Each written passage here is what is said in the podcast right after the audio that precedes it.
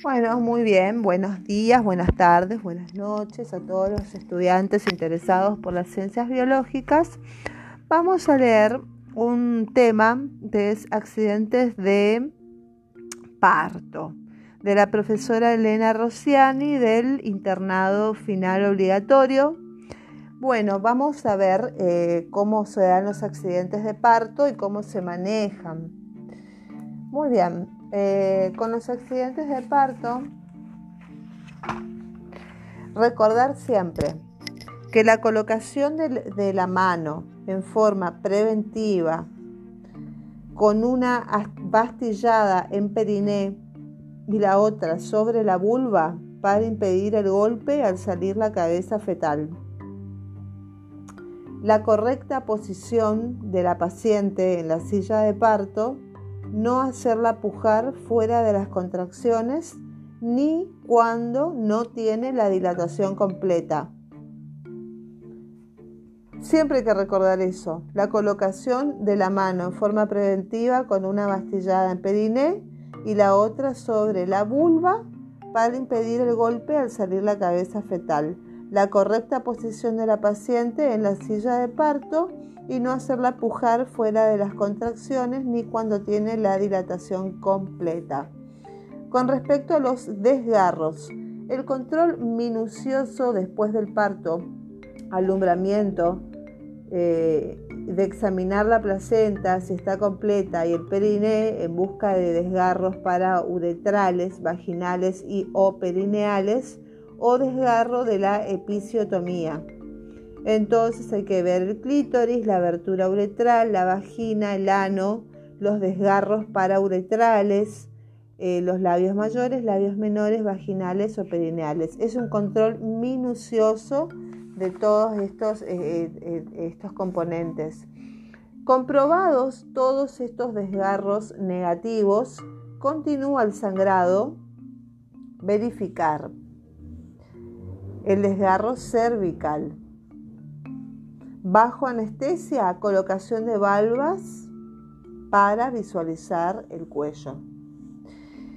Tracción del cuello con dos pinzas de aro atraumática.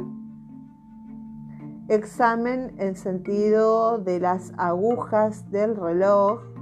Se coloca en hora 12, después en hora 3, después en hora 9 y hora eh, en hora 3, hora 6, hora 6, hora 9, hora 9 y hora 12. Así se tracciona el cuello con dos pinzas de aro traumática. ¿Para qué sirve esto? El diagnóstico que se va a hacer es con visualización directa con nuestros ojos del desgarro. Bueno, ¿qué vamos a hacer? Suturar con material resorbible. ¿Y qué más? Antibiótico. ¿Qué antibiótico? Cefalotina, un gramo, una ampolla intramuscular, única dosis. Estos se suturan con material resorbible como el catgut simple con puntos en X hemostáticos previa colocación de silocaína sin epinefrina. En caso de sospechar desgarros cervicales, el diagnóstico se realiza visualizando el mismo por ello debe realizarse el examen bajo anestesia, que se llama neuroleptoanalgesia. Hay que ver puerperio patológico. Muy bien, ¿qué pasa con la distosia de hombro? Se denomina distosia de hombro cuando no puede realizarse el desprendimiento del hombro anterior. Esto también es un accidente de parto. Se realiza en primer lugar la maniobra de Mac Roberts, que es llevar las piernas sobre los muslos al costado de la paciente. Y si esto no funciona, se procederá a quebrar la clavícula del feto.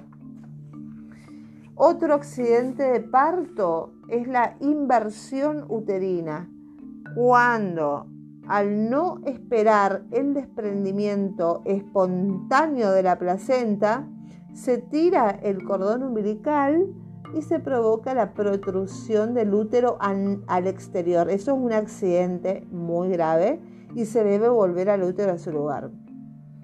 Muy bien, con respecto al procúbito y procedencia de cordón, El procúbito es la presencia del cordón umbilical entre la presentación y las membranas ovulares o bolsa de las aguas.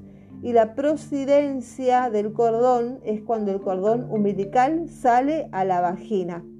Muy bien, esto es todo. Es importante saber accidentes del parto son desgarros, desgarros, eh, uretrales, desgarros vaginales, cómo se hace.